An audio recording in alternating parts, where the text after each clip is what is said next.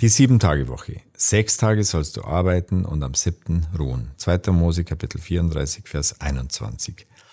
Die Genialität der Woche. Hast du dir schon mal Gedanken über die Zeitspanne Woche gemacht? Warum hat die Woche gerade sieben Tage und nicht fünf oder zehn? Dabei würden diese doch wesentlich besser zu unserem Dezimalsystem passen. So versuchte man im Jahr 1792 mit dem französischen Revolutionskalender die Zehn-Tage-Woche einzuführen. Aber diese hielt gerade mal 14 Jahre.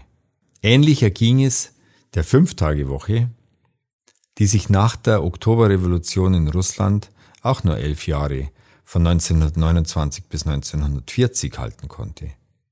Es scheint wohl mehr hinter dieser Sieben-Tage-Einheit und diesem regelmäßigen Ruhetag zu stecken. Ja, die Woche ist eine ideale Zeitspanne. Sie lässt genügend Zeit, um Großes zu schaffen, berücksichtigt dann aber auch die dringend benötigte Erholungspause. Sich sechs Tage fokussieren und danach einen Tag runterfahren, entspannen, auftanken, den Kurs korrigieren, das ist der Schlüssel, um Höchstleistungen zu bringen. Aber das alles ohne auszubrennen. Weil der Wochenrhythmus unserer physischen und psychischen Leistungsfähigkeit entspricht, werden diejenigen, die ihr Leben von diesem Takt bestimmen lassen, spürbar effektiver und gelassener.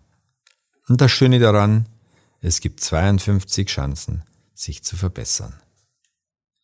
Zum Nachdenken, Rhythmus beflügelt, so auch der Sieben-Tages-Rhythmus.